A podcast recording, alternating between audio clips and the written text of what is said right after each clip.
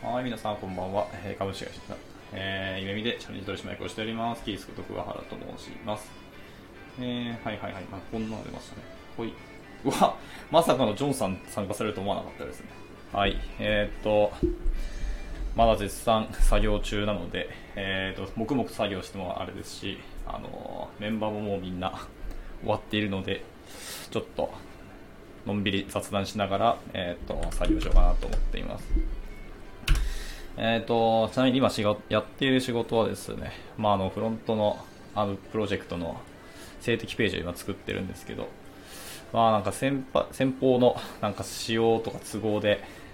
あの最新のフレフロントエンドのフレームワークを使ってるんですけど、それが全くもって資材として使えなくなってしまったので、ぐぬぬって思いながら、まあ、しょうがないので、イニシエの技術で今作り直しをしている感じですね。はい。で、そうですね、今日雑談何しようかなと思っていたんですけど、まあ今流行りの、やはりクラブハウスについて喋ろうかなと思ってました。ちなみに先ほど梅さんですね、がやっていた、えっ、と、ライブトークに、えっ、と、お邪魔してましてですね、そこで、合計結局4人かな。夢見は2人、梅さんと僕で、あと全然知らない人2人その2人さえもお互いが知らなくて初めましての人と合計4人でこのライブんクラブハウスか？についてちょっとベラベラ喋ってましたね。はい。結構なんか規約についての話もしたりとかと割とこのクラブハウスって悪いことに全然使えるねっていう話もしてていやなかなか面白かったですね。まあ多分今後このクラブハウスがどうなるのかっていうところですけどまあ月曜日には下手したらもう話題閉じてるんじゃないっていうのが梅さんの予想らしくてですね、うん、それもそれで面白いなと思いながら、僕はですね、まあもうちょっと続くとは思うんですけど、なんでしょうかね。これ結局アーカイブ残らないのが、あの、一つの、まあ、メリットというか、特徴であって、まあ、なので、まさにその、あれですね、イベントっていうタイトルでカレンダーにスケジュール立てて、あの、あの予定を入れていくんですけど、もうまさにイベントなんですよね。オンラインによるライブ放送ってことになりますので、放送っていうかまあライブか。なので、後で聞こうにも聞けないからそこに参加しなきゃいけないっていうところで、なんかインフルエンサーの人が、あれですね、メリットが大きいようなアプリなんだなっていうところですね。今後だからなんか優勝オプションとか出て、えっ、と、この放送に参加したければいくらですよみたいなのが出てくるのかなっていうふうに思ったりしてみました。まあそうするとそう既存のアプリとのなんか差別化をどう図るかっていうのがちょっとまた難しいんだろうなとは思っていますけどもね。はい。まあ、あとそうですね、あの、コンテキストですね。このアプリ、ライクラブハウスの参加者の、なんですかね、コンテキストが、いわゆる、まあ、従来というか昔ながらのこう電話文化とか、メール文化の人から入るのか、こうチャット文化とかから入る人なのか、まあ、あとは、あれですね、他の、あのー、なんだ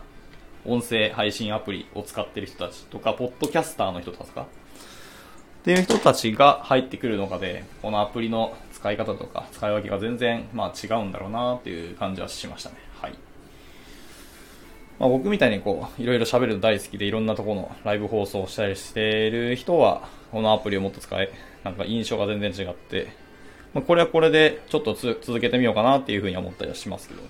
はい。はい。ヨッシーさんですね。はい。ライブ放送参加いただきありがとうございます。はい。まあ、今はちょっと最近話題のクラブハウスっていう、あのアプリについてちょっと考察、今日一日使ってみて思ったことをまあ喋っていますね。はい。えっ、ー、と、新0923さんですかね。はい。ライブ放送参加いただきありがとうございます。はい。あれですね、新さんはそうですね、今日僕初めて実は、あの把握、把握というか、存じ上げたんですけど、1500回もそう収録されててすげえなと思いました。一応スタンド FM 僕も、そう、もうそろそろ何回ですか、1年近くなってくるんですけど、まあ何百回やられてるっていう放送さんが、え？あの、配信されてる方はたくさんいらっしゃるんですけど、まさかもう一桁上の人がいるとはちょっと思ってこなくてですね、正直びっくりしました。1500回ってやばっと思いましたね。はい。まあそんだけ続くモチベーションもすごいですし、なんでしょうね。なんか話すネタがそんなか出てくるのもまたすごいなと思いながら、僕はもう毎回この話すネタについて、こう、うーんって悩んだりこう悩してますね。まあそのせいかこう毎日配信できなくてちょっと苦しんでありますけど。本当はじゃやっぱラジオなので、スタンド FM っていうのは、何時に、えー、っと、こう話をしますっていうのを本当に習慣化しなきゃいけないとは思っているんですけどね。まあいけないっていうのは僕がそう思ってるって感じですけど。はい。なので、もう尊敬しか出てこなかったですね。1500かっていう感じでした。はい。まあそうですね。ちなみに僕も、僕はですけど、あの、次の放送が、まあ、ナンバリングの方では、え、ー、と、第100回を迎えるんですね。まあ、全部の放送を合計すると、まあ、100はとっくに超えてるんですけど、はい、なので次回は100回の放送なので、今までの100回放送の、ま、振り返りとか、思うところを、まあ、喋りたいと思っていたんですけどね。はい。では、あの、クラブハウスの話に戻りますが、はい、そうですね。なので、えっ、ー、と、そういう多分優勝化のオプションはあるんじゃないかと踏んではいるんですけど、でもこれ海外アプリで、日本にあの、流行るのが遅いっていう風に、誰かがおっしゃってましたね。もう海外では全然もっと前から流行ってて、やっと日本に来たなっていうことを言ったので、まあそれなのに多分優勝オプションっぽいのがなんとなく見た感じなさそうだったので、まあ実装しないのかなっていう感じもしますけどね。そしたらじゃあこのアプリはどうやってお金を稼いでねんっていうとこが出てくると思うので、まあなんかマネタイズを考えるとそういうのは絶対出てくるだろうなと思っています。で、有償オプションになると、そのインフルエンサーの人たちが、あの、儲けやすいなっていう感じがしてて、だ他のアプリとの差別化とかどうするんだろうなと思いましたね。まあ、例えば、ボイシーとかが分かりやすいですね。あれも有償で、自分がその、喋った話とか配信を届ける場合は、あの、お金払わな、月額払わなきゃいけないんですけど。はい、とかですよね。まあ、あとは、えー、難しいですけど、あのー、YouTube ライブですよね。音声とか。あれはまあ、音声だけじゃなくて、動画配信ですけど。まあでも、あそこは投げ銭の、あれ、オプションもあったりするので、この人に対していくら払うっていうのがあるので、そういうところでの、まあ、稼ぎ方っていうのも正直あるので、まあ、今後その音声アプリっていうのはどんどんどんどん、まあ、出てくるんだろうなっていうところで、はい。レッドオーシャンになりつつあるなっていう感じはしますね。まあ、従来通りの、あの、何ですか、ポッドキャスターの人たちもいますし、なので、いろんな人の耳を奪い合う時代が来るというところで、まあ、YouTube が僕の中で強いイメージが正直ありますね。まあ、投げ銭をしたいっていうのがわからんっていう人もいますけど、別に僕は投げ銭って意味わかる、わかるっていうか、まあ、むしろ投げたい派の人なので、はい。やっぱそういうプラットフォームに行きそうかなっていう気はしますね。まあ、スタンド FM も、えっ、ー、と、なんでしょう。あの、投げ銭のプランはないんですけど、まあ、その代わりあれですよね。あの、なんだっけ。なんだっけ、なんだっけ、名前出てこないです。あの、1000人以上フォロワーが増えていくと、なんか優勝ができるプランがあるじゃないですか。はい。えっ、ー、と、谷リリさんですね。はい。はじめまして。ライブ参加いただきありがとうございます。今は、今、えっ、ー、と、話題のクラブハウスっていうアプリの、なんか使った考察とか、今いろんな音声アプリの雑談をしていますね。はい。まあ、雑談しながら今も絶賛仕事をしております。はい。皆さんはちなみにお仕事も終わった感じですかね。こんばんは。ありがとうございます。はい。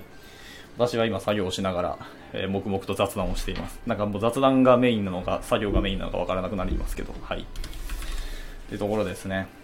まあ、僕も、えっ、と、音声系の配信は、多分結構やってる方だと思います。まあ、YouTube のライブ放送は今んとこ、まあ、会社のメンバーと何人かとですね、技術雑談をしたことありますけど、個人でやったことはなくて、あとスタンド FM と、あとアンカー FM ですかね、とかでやってます。アンカー FM でちなみに配信をしておくと、メリットっていうのはですね、アンカーに登録しておくと、そのままポッドキャストとしても、アップルですね。アップルのポッドキャストもそうですし、スポティファイもそうですし、あとなんだっけ。まあ、なんたらかんたらって別のプラットフォームにも自動的に連携されるんで、はい。スタンド FM はスタンド FM で閉じてしまうんですけど、アンカー FM はいろんなプラットフォーム上でできるんで、はい。まあ、最近だとやっぱり Spotify ですかね。僕のお話が Spotify でも聞くことができるっていうところで、まあ、よりあのユーザーに届ける確率が上がるっていうところもあって、あのどっちかというと今後はやっぱアンカー FM の方にちょっと重きを置いていこうかなっていう気もしております。はい。まあでもスタンド FM はこれはこれで、すごいフレンドリーかつ、ユーザーさんもなんか優しい人が本当に多くてですね、なんか荒れることが、今のところ僕見たことがないので、あの、とても、そういう意味ではなんか心理的にホッとするプラットフォームとして今後も配信をしていきたいなとは思っております。はい。なんですけどね。だかクラブハウスはでも日本でどう流行るかはちょっと難しいかなと思いました。はい。まあだから本当にライブ、イベントっていうところを重きに置いているコンセプトですし、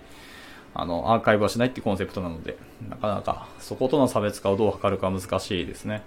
ただまあ今日もずっとつなぎっぱでほったらかしてたりすると、あの、なんか昔の友達とかが久しぶりにこう入ってきて、そこで、あの、旧知の友達と話ができたみたいなえっ、ー、と、まあ、ケースを今日の僕の知り合いから教えてもらいまして、まあ、そういうことも確かにあり得るのが面白かったですね。あとはタイムラインに、えっ、ー、と、自分がフォローしてる人とかの人が入っている、今まさに入っているライブ放送の番組に、え？うんえー、と、日本語おかしいな。その自分がフォローしてる人が参加しているライブ放送が自分のタイムラインに乗るので、そこから僕が全然知らない人の、そのでも、その放送に入って、まあ、そこで、あの、偶発的な出会いができるとか、そこで、あの、ネットワークが広がるっていうところがあって、これ結構よく設計されてて面白いなと思いましたね。そう、出会いの場を作るっていうのが、あの、クラブハウスの中にあったので、いや、まさにこう、クラブっていう感じですね。まあ、まあ、クラブハウスっていう名前の通りのアプリで、これがまあ本当に求めてるとこなんだろうなと思っております。はい。なので、まあそういう意味でいくともうちょっとでも続くことも続くのかなっていう気はしなくもないですけど、うーん、でもなんか日本人に会うかはちょっと僕の中ではわかんないですね。はい。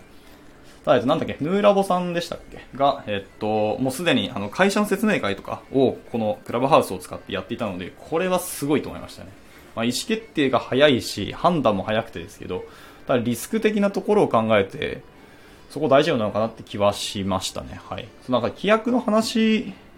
を、その僕の知り合いのエンジニアの人が読んで、あの、教えてくれたんですけど、クラブハウスの規約って、その時に、その、ハウス内で、そのチャンネルで喋ったお話を、なんか他の SNS とかに投稿してはいけないみたいな、えっ、ー、と、規約が、文言があったらしくてですね。はい。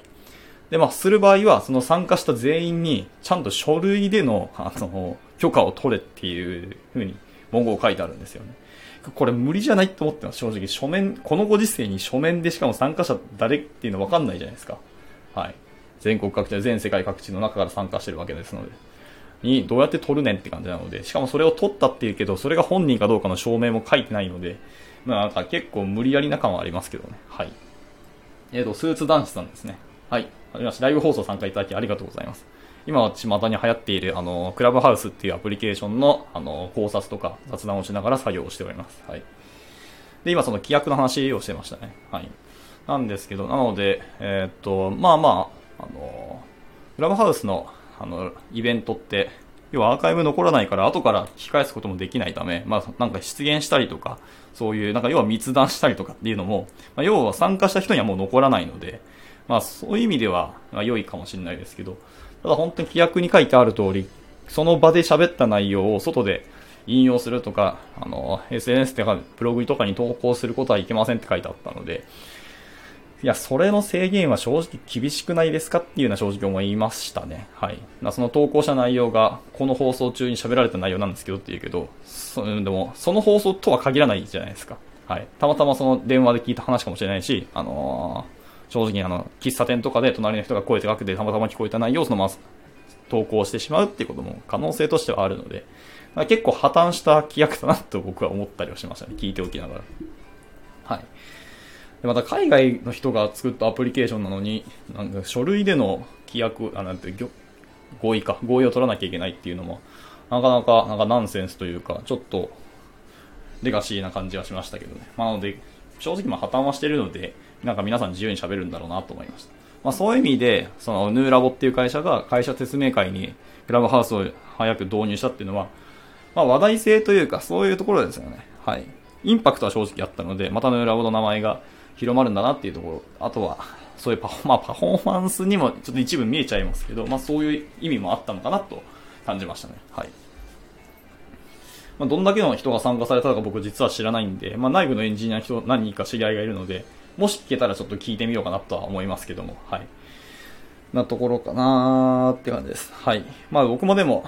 えー、っと、使ってみてましたけど、まあ3、4回今日使ってみました。まあそのうち、まあ通知が行くじゃないですか。自分がライブ放送参加、あの、始めましたよっていうなると。その通知から、まあ来てくださった、まあ知り合いのフォローしてる人とかフォロワーさんが来てくださったのでよかったですけど、まあでもやっぱり僕は全然インフルエンサーでも無名の人間なので、まあ、2、3人しか来なかった感じですけどね。はい。えっ、ー、と、リリーさんですかね。はい。ライブ参加いただきありがとうございます。えっ、ー、と、今は巷に流行っているクラブハウスっていうアプリケーションについての、まあ、今日使った考察とか雑談をしながら、えっ、ー、と、今絶賛仕事をしておりますが、はい。えっ、と、なんだっけ。はい、そうですね。まだやってみた感じ、まあ、そんなに人来るわけではないので、まあ、身近な人とかのクローズドな話をするって感じですかね。あの、一応、ルームとして、なんだっけ。グローバルと、えー、ソサイティと、あとあれか、クローズドっていうのがあるので、あれですけど、まあ別にもうあのアプリにまず参加できてるかどうかっていう時点でまずクローズドかつ、そのタイミングで来れるかどうかってところでまたちょっとクローズド感は出てくるので、まあそもそもクローズドにしなくても割とクローズドな気はしますね。もしくは喋ってる、最初にクローズドじゃないグローバルとか、えっ、と、ソサイティの、ソーシャルか、ソーシャルのルームを作って喋ってても、ここからちょっと話やばいなとか、ここからは内密にしたいってなったら、そのルームの設定を後でクローズドに変えることもできるので、はい。その辺はよくできてるなと思いましたね。はい。こっからの話は機密なので、ちょっと皆さんにはごめんなさいみたいなあって、で、これはあのー、なんだっけ、免停じゃなくて、忘れましたけど、っていうや、特別な枠に入れれば、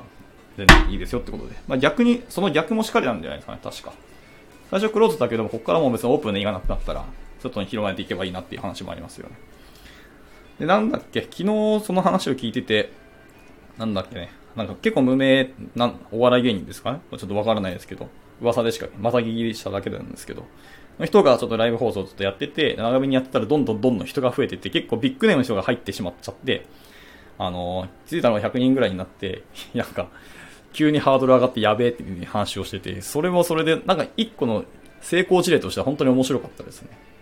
はい。まあ、こういうことが起きうるんだなっていうところで、あの、なんかクラブハウスっていうアプリケーションについてのなんか可能性を僕はいろいろ感じて面白いなと思ってました。ただまあ確かに来週どれ辺まで、どの辺っていうか、いつまでこのアプリについてこうやいのやいのみんなが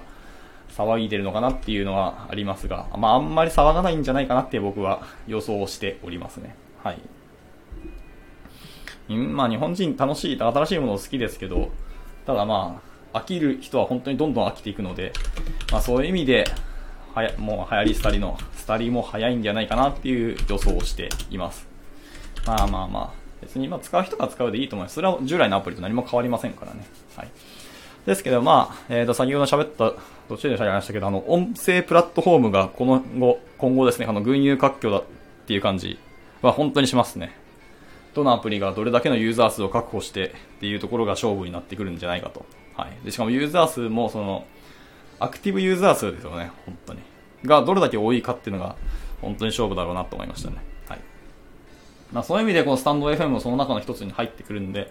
スタンド FM をどうやって、こう、まあ差別化っていうところは結構すでにコンセプトとしてできていて、やっぱりその、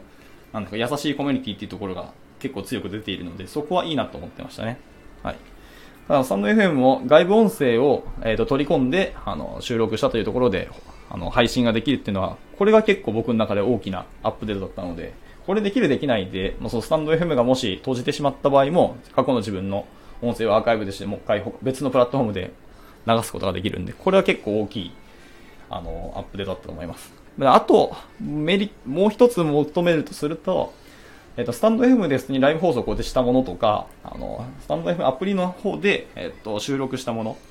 を、あの、エクスポートする方ですね。インポートは今できてるんで、今度エクスポートの機能ができたらもう、言うことないなっていう気がしますね、僕の中では。はい。他のプラットフォームのアプリだとそれがすでにできるので、特にアンカー FM とかはそうですよね。はい。なので、そこの差別化をどうするのかなっていうのが気にはなっていますが、はい、そうですね。まあ、あとでも大型で、大型なんだっけ、資金調達ができているってところで、サンド FM のでも今後の伸びは、今実際、アクティブユーザー数とか、今の、ま、なんか最大のユーザー数がどれくらいか僕実はまだ知らないんですけど、っていうところを見て、サンド FM がそうそう死ぬことは多分ないのかなと思ってますね。はい。まあ、あの CPP のプログラムがあるぐらいですので、どんだけのユーザーがいるかっていうのも結構目に見えてわかるっていうのがありますので、ね、はい。かなまあまあ、そんなところですかね。いろいろ思ったところは。まあ、あと、そうですね、ボイシーもありますけど、他、なんだっけ？僕ちょっと前までツイキャスもやってましたね。はい。ただまあ、ツイキャスと、もう他の、アンカーとかいろんなアプリとの話す内容とか、もう切り分けとかがもうほとんどなくなったので、今もツイキャスの放送はやめちゃいましたね。はい。あと、そっか。ライブ放送って意味では、そもそもツイッターライブもありますもんね。YouTube ライブだけじゃなくて。はい。っていうところで、ツイッターライブもあるので、ますます音声配信、まだ動画の配信もそうですよね。どこでユーザー数を確保しに行くのか、で、確保したところがどこまでマネタイズしていくかっていうのは、今後すげえ課題なんだろうなとは思ってます。はい。まあ、僕は結構喋るの好きだし、まあ見るのも好きなので、どこでもいいんですけどね。はい。まあまあ、使いやすさとか使い勝手とかもそうだし、今後はもっともっと一個人にフォーカスを当てて、あのアプリケーションの最適化を図るとか、あの使い勝手、ユーザビリティを図るとか、機能拡張するとかが出てくると思うんですけどね。はい。をどこまでやるかっていうのはあると思いますが、本当に一個人に、なんでしょうね。合わせたカスタマイ拡張していくことが、より生き延びることになるんじゃないかなと思いますよね。なんか例えばポケモンの例があると思いますけど、もう僕ポケモンは実は3代目までしかやってなくてですね、あの、最新の剣立てとかも全然やってないし、もう第3世代までしかやってないあれですけど、最近のだともう、あの、なんでしょうね。ユーザーのアバターがあのカスタマイズできたりとか、もうお金が普通に100万とかぶち超えるらしくてですね、いつの間にそんな時代になったんやねんとか思ってはいましたけど、まあ、そういう感じでポケモンももうポケモン捕まるだけとかのコンセプトじゃなくなって、使うユーザーににどれだけカスタマイズさせるかっていうところに重きが置いているぐらいなので、はい、ユーザーが自分なりのアプリに行けるっていうのが本当に大事なんだろうなっていうところで、まあ、そういうカスタマイズがあの入るとちょっと差別化になるのかなっていう気はしましたね。はいただまあ音声配信ってそもそも自分が何を配信するかって時点で他の人と差別化を図ってるんですよね。そもそもの話。なので、そういう意味では、あの、まあ、配信者としてはもう十分あの、まあ、どのアプリでもいいんだろうなっていうところですね。で、そこにま使いやすさと、あの、ユーザー数と、まあ、あと、まあ、正直マネタイズができるかっていうところが、まあ、正直な、あの、メリットだと思うんですけど、まあ、あたりリスナーさんですよね。リスナーさんにどこまで届けるかっていうところが、あの、まあ、それは配信者の、まあ、なんでしょうね、力量とかスキルとか準備でほぼほぼ決まるとは思うんですけど、ただやっぱりプラットフォームとしての、あの、強みもないと、やっぱ配信者と配信者がそもそも逃げていくじゃないですか。ここの、あの、プラットフォームの使い勝手だとユーザー離れていっちゃうんだよねってなるんだったら、そもそも配信者も離れちゃうので。っていうのが重要なので、そこをどうなるのかなっていうのが、はい。私の思うとこではあります。はい。いう感じですね。あとそうだ、クラブハウス、そういえばさっき使ってて思ってたんですけど、あのー、スケジューリングできるじゃないですか。あのイベントを。カレンダー、カレンダーの機能があって、その中で、えっ、ー、と、この日の何時にこういうタイトルで借りますみたいなのが設定できるんですけど、どうせそれできるんだったら個人的にはですね、あのー、なんだっけ、ウィークリーとかデイリーとかで、もう定期的にこの時間にこういう配信をしますみたいな登録ができたら、もっといいのになと思ったんですけど、そもそも、クラブハウスのアプリケーションって、あの、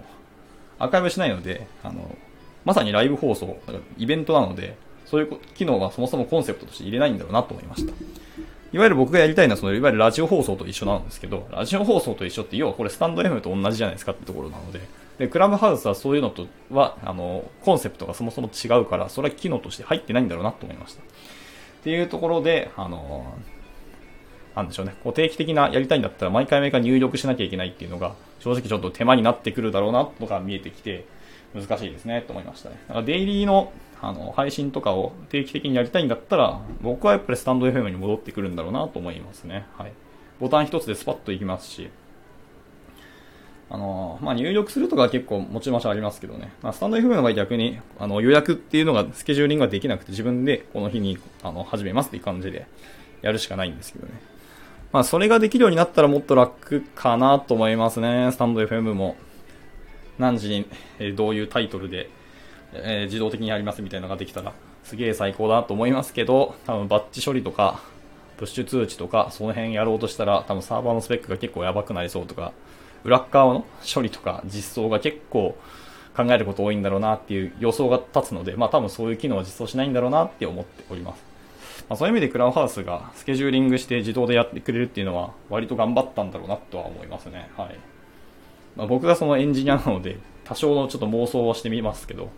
というところで、クラブハウスのアプリのでも凄さっていうのもなんとなくは感じてます。はい。かな。えー、はい。というところで、えー、喋るネタがなくなってきましたね。まあ、まだまだ使ってちょっとしか経ってないんであれですけど。感じですかね。まあそうね。あとは、えー、っと、まあもうそうか。あとはもうほとんど一緒ですね。はい。音声配信とか動画配信の話しか出てないんで。えー、そうすると、じゃあ話を、話題を変えるしかないので、話題を変えますかね。えー、っとですね、最近、まあ、去年もそうなんですけど、僕服がすごい好きで、アパレルにお金をすごいかけて、えー、消えたんですよね。去年、本当にですね、去年1年間でアパレルに結構何十万実はお金使っているんですよね。で、まあ、オンラインでどんだどうやって服を買ったのかっていう話ももちろんあって、それは、あの、一応サイズ測ったりはしてますけど、なんか結構コートとかアウターに関しては、まあ、ある程度ずれても、あのー、カバーできるなっていう感じですね。しょっちゅう着るわけでもないし、あの、まあ、多少でかすぎても、あのー、まあ、中着込んだりすると結果的に膨れるので、まあまあサイズ合ってくるだろうって感じはするんで、あれですけど、さすがにちょっと、ね、ちっちゃい服とかインナー系とか、あとニットですね。一枚だけニットを、ちょっといいやつ買ったんですけど、カシミヤのやつが入らなくてですね。はい。これちょっとしょうがないけど、あの、彼女にあげちゃいましたね。はい。えっ、ー、と、アツポンさんですね。はい。ライブ参加いただきありがとうございます。えっ、ー、と、先ほどまでは、ちょっと巷で流行っていたクラブハウスっていうアプリケーションの、あの、雑談をしてたんですけど、ちょっとネタがなくなったので、今は去年から、えっ、ー、と、ハマっている服についての話を今しています。はい。で、そうですね、オンラインで買ったニットが、ちょっとちっちゃすぎて、一応普通に入るし、まあ、着れるんですけど、あまりにも小さいとちょっと苦しかったので、あの、あげちゃったんですよね。はい。なので、まあ、インナー系はさすがにちゃんと着に、着ないといけないし、まあ、フィッティングした方がいいのはやっぱりそうなので、えっ、ー、と、このコロナでまた緊急事態宣言第2回目が来たので、またアパレル業界もすごいダメージなんだろうなって思いましたね。ユーザー数かなり減ったと思いますし、あの、ファーストリテイリングのユニクロさんも GU さんもユーザー数かなり減って、売り上げが去年と対昨年比で40何パー落ちたみたいな記事もあったので、いやー、本当にきついんだろうなと思いましたし、なんか自分のサイズがちゃんと分かってて、なおかつそれ、あの、その、なんでしょう、ブランドとか、アパレルのお店とマッチしてればいいんですよね。じゃなければ、あた全く新しいお店とか、あのこの店は日本サイズだけど、こっちの店はあのアメリカサイズ、こっちはイタリアサイズとかだと、そのサイズの単位とかも全然違うので、微妙にずれはするんですよね。なので、オンラインで買う、ちょっと、そのリスクってのはやっぱりありますよねっていうところで。そうですね、去年買ったものはパンツとかアウターが今のところミスがやっぱなかったなっていうので、それ以外はもう意を決して、本当にお店に行って買いに行きましたけど、ただ、一方でお店に行ったらですね、やっぱ少ないんですよ、ユーザー数が。ユーザーが少ないので、あのー、そうですよね。えー、勤務減ると服買う回数減りますよね。そうですね。勤務減ると、あと僕はそうですね、リモートワークをしていて、まあ家で仕事することもかなり増えたんですよ。まあなので、なんか大体部屋着で仕事しちゃったりとか、まあ上だけちょっとこうシャツ着てるけど、実は下はあのスウェットだったりして、はい。もう全然見えてないところは普通に雑な感じにしたりもしましたね。はい。ただですけど、やっぱ家の中とはいえ、ちゃんと服は着替えた方がいいなっていうふうには思いましたね。あつぽんさん、出勤だった。そうですね。はい。出勤減ると服回数は減ると思います。それは本当そうですね。はい。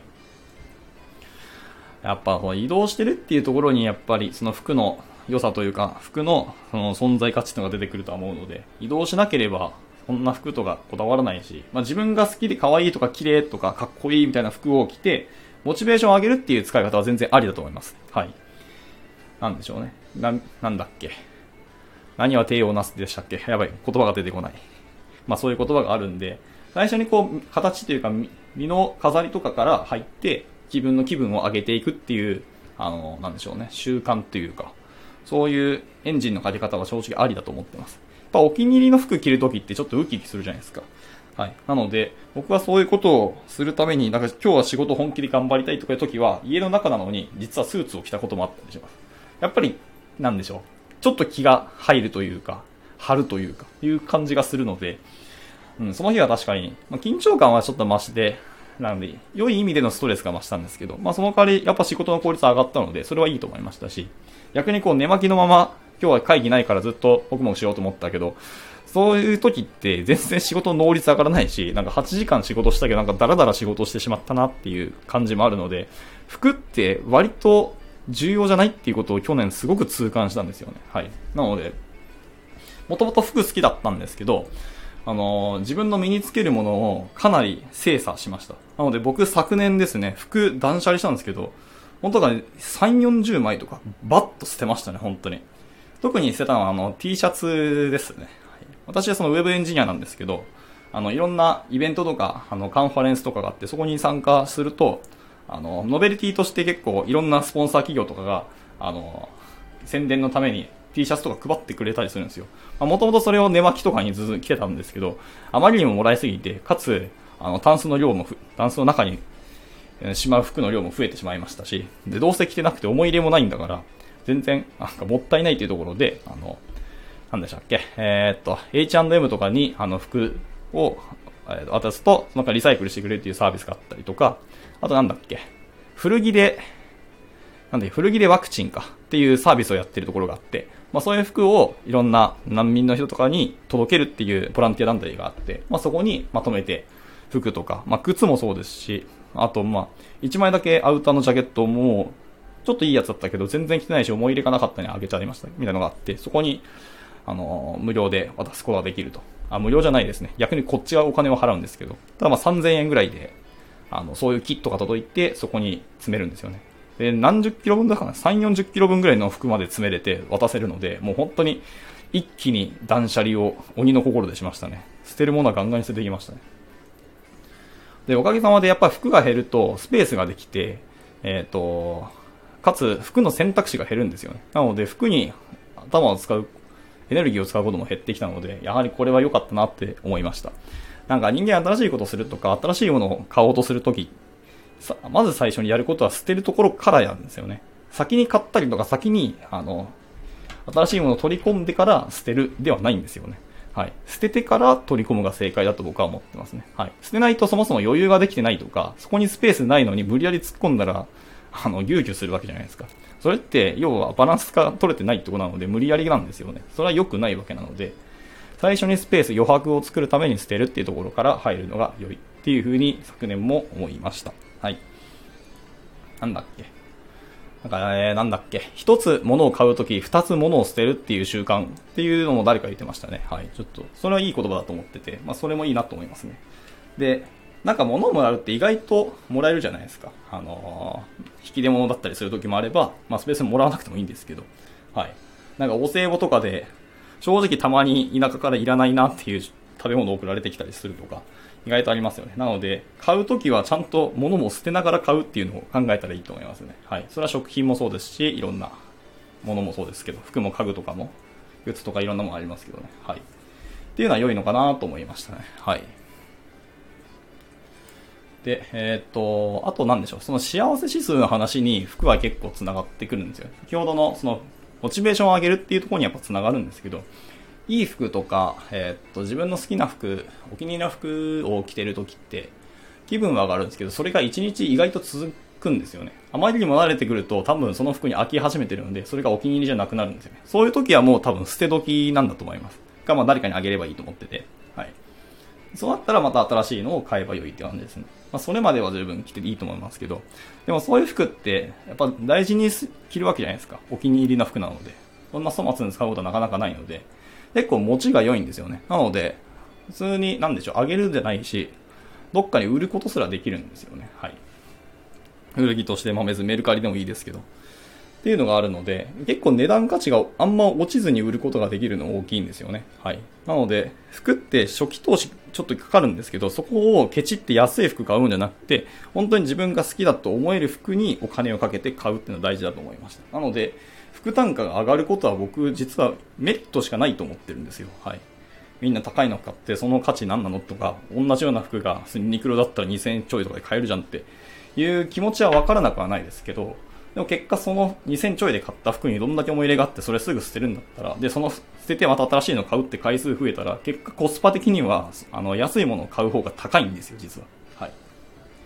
えー、っと、これなんて言うんだ？えー、っと、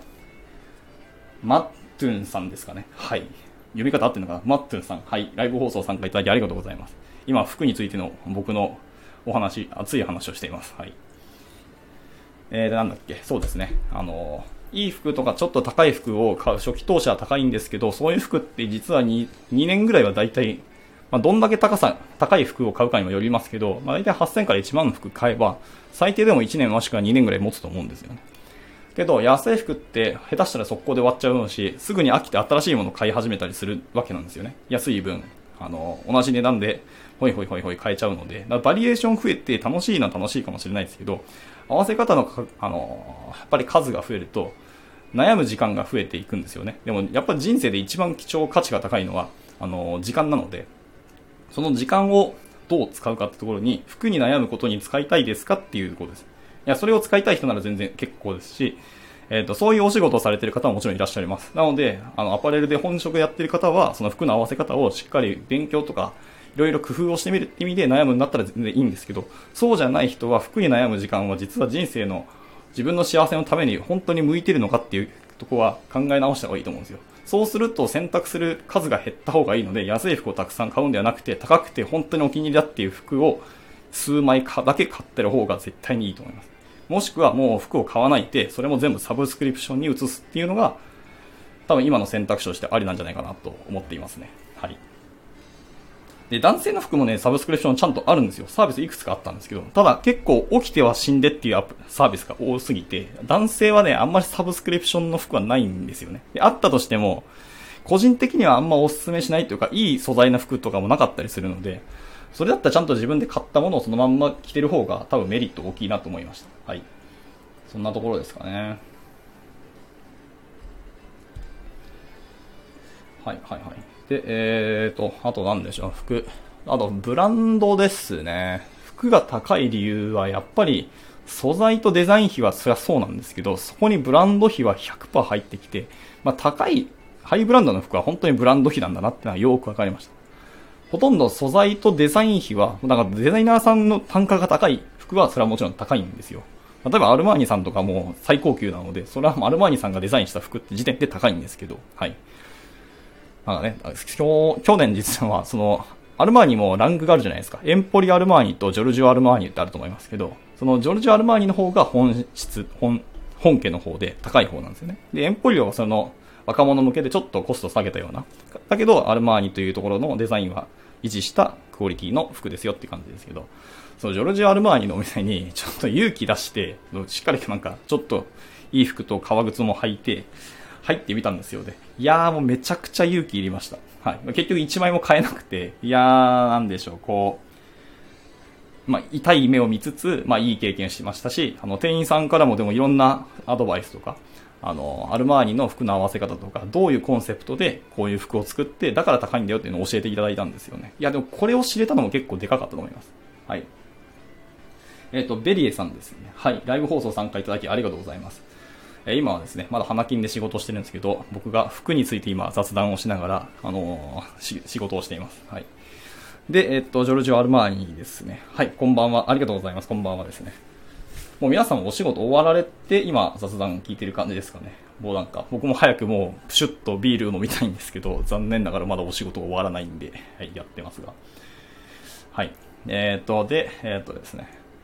ジョルジア・アルマーニとか、まあ、あの、まあ、ブランド系の服って大体そうなんですけど、もうポリエステルの服とかほとんどないと言っても過言じゃないですかね、ハイボ、ブランドの服って。いや、まあ、物にはもちろんよりますけど、冬服系でポリエステルの服が、確率が低いのってなかなかないんですよね。あ、なるほど。服選びで悩むことが多いので、趣味で服を作ろうと思ってます。あ、いいですね。作るってのも全然ありだと思います。それができれば一番話は早く、自分がお気に入りの服を自分で作れるのは最高だと思います。はい。けどやっぱり服ってでも作ろうとするとまた自分でデザイン考えたりするのすごく大変だったり、素材でやはり悩むと思いますし、そこのコスパとのトレードオフになるんだろうなと思いましたね。特に冬服はガチでやばいだろうなと思いますけど。いやでも服作れるのは本当にもう憧れでしかないですね、僕は。やってみたいけど、あの、沼感がすごかったし、自分が多分服に対する、僕不器用すぎるんで、そういう細かいの苦手で、うん、多分やめた方がいいなと思って、その道を諦めたんですよ。ねなので作るっていうのは本当に素晴らしいと思うし、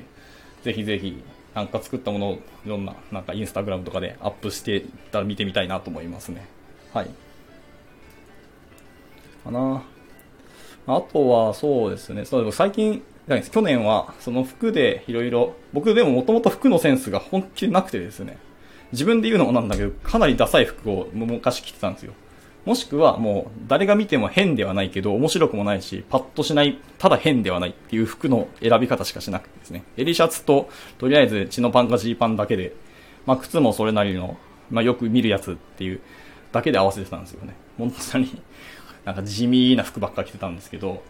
あの、服のセンスをどう磨くかってところで、やっぱいいものを見ていないから自分がこの服がいい、これが良くない、センス悪いっていうのが自分の中の目がもう養えてないので、いいものをどんどん見に行こうと思って、去年はそういうブランドのお店とかに勇気出して何度も行って、店員さんにああだこうだと教えてもらって、あの、勉強したんですよね。はい。まあ結果今どうなんでしょうね、センスがいいかどうかわからないですけど、まあ自分ではなんかお気に入りの、まあ、スタイルとかが確立してきて良くなったっていう感じはしましたけど。でも、なんでしょうね、こう、質問をどんどんするお客さんってやっぱ少ないらしくてですね。はい。なので、店員さんも最初なんかこう、怪げな顔してたんですけど、どんどん突っ込んで聞けば聞くほど結構フレンドリーになったり、なんか裏情報とかも教えてくれたりして、この時期のこの服がこうなんですけど、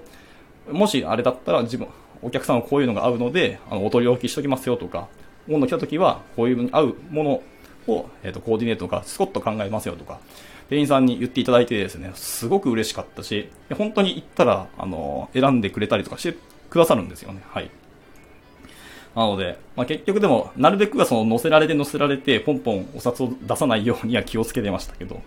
そういうこともできたので、はい、ブランド店を回るのはすごく面白いなと思いましたし、そのブランドの歴史を見るのもすごくいいなと思いましたね。はい。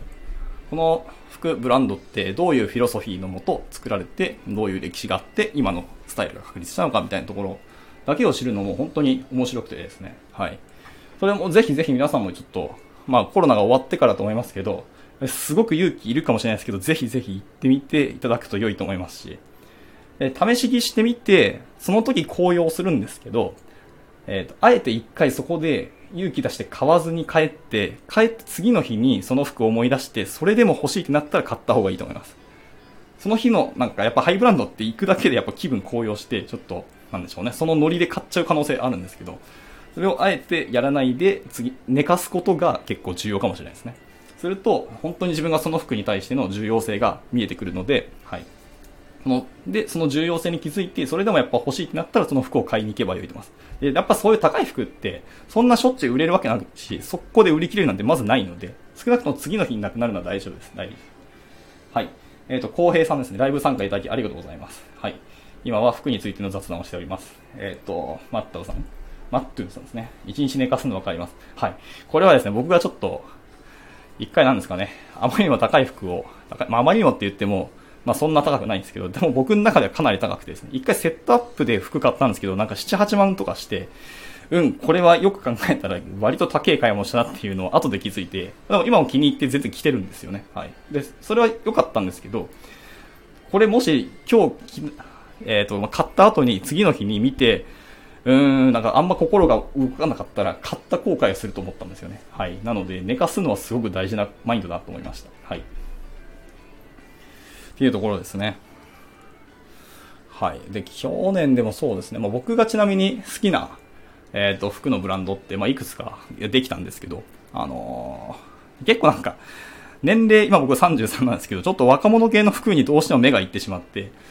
で、それを脱却するのにすごく時間がかかったんですよね。はい。ついつい若、若そうが服着る、なんか、イケイケそうな服を選んじゃいそうになりますけど、やっぱ自分の年齢、年相応の服を着ようと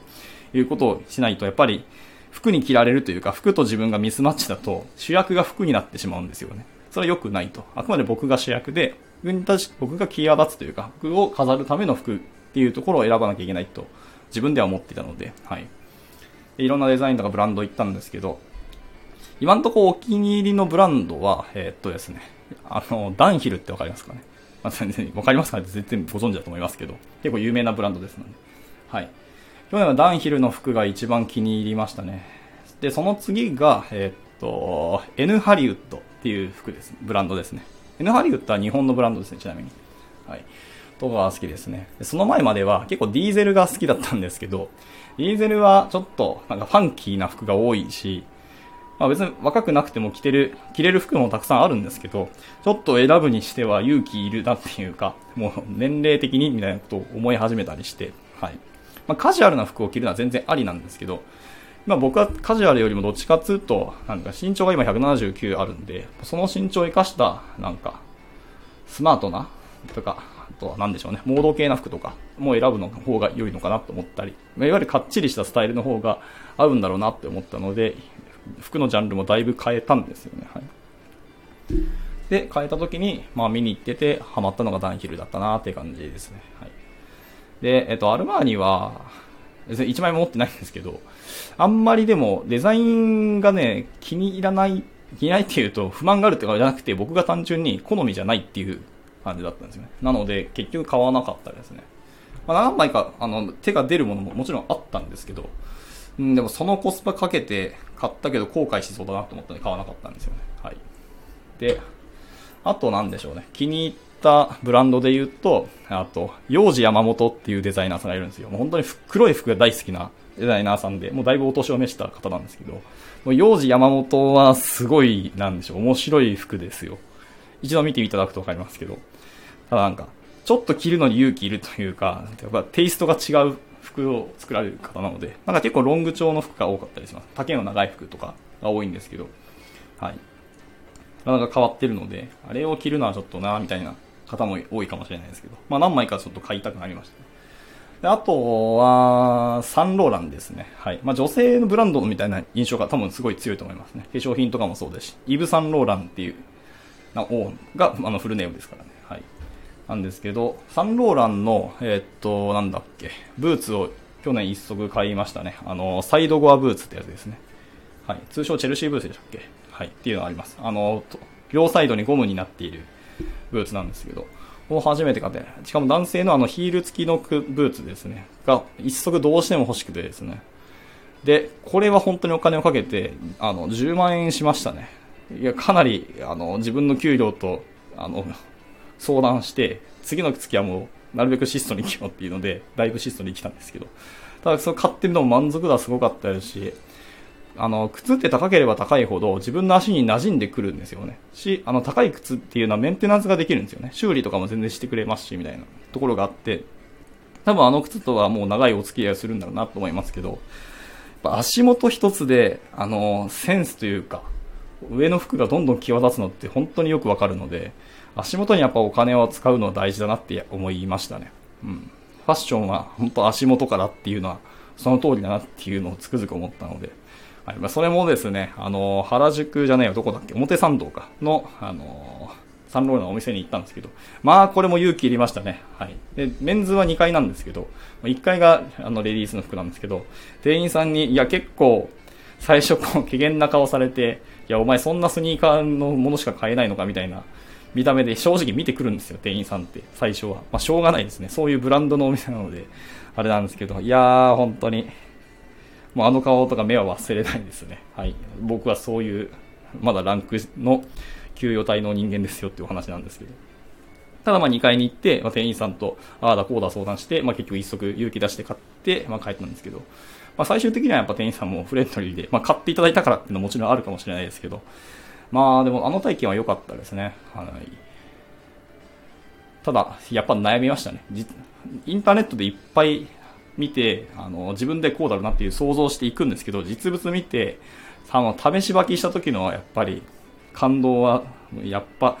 これはも実店舗にしかない体験で、これはもうオンラインでは再現できないなと思いましたね。ちょっと EC サイトのお話をしますと、あの、まあ、VR がどんどん、VR と AR か、が進化していって、まあ、直接お店に行かなくても自分がもはや履いたような体験をすることができるっていうのは、技術はどんどんどんどん発展してできてるわけなんですよね。まあ、中国はそれが本当に早くてですね、もうそれがほぼほぼ実現をしてるわけなんですよ。なんか自分のアバターとかをもう 3D で登録しておいて、まあ、オンライン上でその3、自分のアバター、アバターっていうか自分自身なんですけど、を 3D に投射しといて、それに買おうとしてる服を着せてみて、あ、こんな感じなんだっていう風に見ることができるんですよね。で、気に入ったらそのまま買うと。で、サイズもそこのちゃんとサイズを変更できたり、色も変更できて、オンライン上で買うので、ほぼミスがないという感じですね。そんな技術がどんどん発展してるわけなんですけど、まあ早い。とにかく中国は早い。だから日本が遅すぎるんですけどね。はい。っていうのがあるので、はい。なんでしょうね。それはそれで良いと思いますが、あ僕はでも実店舗のあの体験は、やっぱオンラインでマッチしてるから、うん、OK っていうのと、自分のこう身にして、つけて、ちょっと歩いたりして鏡見て買うのと、あと思い入れが多分変わってくるんですよね。で、それが変わると、服を大事にするかどうかの度合いも変わってくると思うんですよね。なので、ぱなんでしょう、リアルに、による、リアルだからこその、あの、強みっていうのはまだまだ、この先も生きていくんじゃないかなと思っております。はい。まあ、効率性をどんどん求めていったら、別にそれはそれでありだと思います。あの、あとはその、行かないからこその、まあ、コロナのリスクヘッジもできているっていうのはもちろんあると思うんで、いいんですけど、はできればアパレル、服飾品は自分で身につけに行くのが、やっぱおすすめだなと思いましたね。あとなんかマフラーとか、あのネックウォーマーとか、あとは下着とか、まあ、こういうのは全然いいんじゃないですか？着なくてもって思います。あ、でも下着はちょっとあれですね。特に女性とかは、まあ、勝負下着とかあると思うので、それはそれで多分身につけていった方がいいと思いますし、女性はさすがに下着に合う合わんは結構シビアな話だと思うんで、まあ、男性はほとんどそんなミスないと思いますからね。はい。まあ、男性にも一応その下着にちゃんとお金を使うとか、ブランドの下着もありますので、まあ、それならちゃんと、あの、気に、身につけに行くのがいいのか、身につけられるのか知らないですけどね。はい。いいのはいいと思いますけど、はい。まあ、そういうのはオンラインでいいんじゃないかなと思いました。はい。というところかな。まあ、ちょっと服についてもちょっと長々と語ってしまいましたけど、はい。去年は僕でもそういうこと思いましたねっていう感じです。でも、そうですね。あの、でも、服の、ブランドの歴史もそうですけど、服そのものの、あの、カテゴライズがあるじゃないですか。いろんな服の。そういうのの、あのー、あれですね。歴史とかを見てみるの結構面白いですよ。はい。チェスターコートとか、あの、トレンチコートとか、あのダッフルコートとかいっぱいあるじゃないですか。例えばコートが分かりやすいんですけど、コート一個一個取っても、歴史的にこれは実は軍服だったんだよとか、これはこの王朝の王国の王様がこれを許可したとか、こういうことを言ったから、この今に続いてるとかって結構あって、それはそれで面白いんで、そういうことを知った上で着ると、またなんか、思い入れが変わったりするので、それはそれでいいと思ってますので、結構歴史を見に行って服を選ぶっていう考え方も一つありなのかなと思いました。はい。そうですね。特にやっぱコートはそういうのが結構はっきりするんですよ。コートが特に僕の中では印象が強いので、コート系の歴史は調べて面白いですね。あと、歴史でもう一個面白いのは、チェックですよ。チェック柄はね、割と歴史が深くてですね、チェックにも種類がたくさんあるんですよ。僕らのよく見てるチェックの中でも。なので、その一個一個のチェックの歴史とか種類とかを知ると、結構、それもそれで面白いので、はい。一度、なんか暇だったりしたら調べてみて、あ、なるほどねって勉強していただくと、なんか、ま、雑学が増えて、そういう話のネタができるので、それは面白いと思いますよ。はい。特にチェックは面白かったなと思います。ないかな？で、あとは何でしょうね。アパレル服の話をして、靴も言っちゃったので、あと、カバンの話とかになりますかね。なんか前、僕が新人の時に、あの、入社した会社の社長に言われたのは、えっ、と、靴、カバン、なんだろう時計の順番でお金をかけるって言われたんですよ。時計最初じゃねえんだと思って、一番最初にお金かけるのは靴だって言ったんですよね。はい。まあ、やっぱり人間は歩く、二足歩行するんで、足元をしっかり注目した方がいいし、やっぱりそのファッションは、あの、足元からっていう言葉もある通り、結構人、とか、ランクが上がっていく人って、あの、ちゃんと靴を判断するらしいんですよね。その靴も手入れする人なんかどうかのかっていうところで、結構判断されたりするっていう話を聞いたことがあるので、割と靴はそうだからバカにならないし、あの、履けば履くほど馴染んでくるっていうのはもちろんおっしゃる通りなので、で、馴染んでくればくるほど、あの、やっぱり、なんでしょうね、持ちがいいんですよ、そういう靴って。はい、なので、足元にはしっかり金をかけろっていうのはその社長のお言葉で、確かにこれは今も結構痛感をしてる感じですね。で、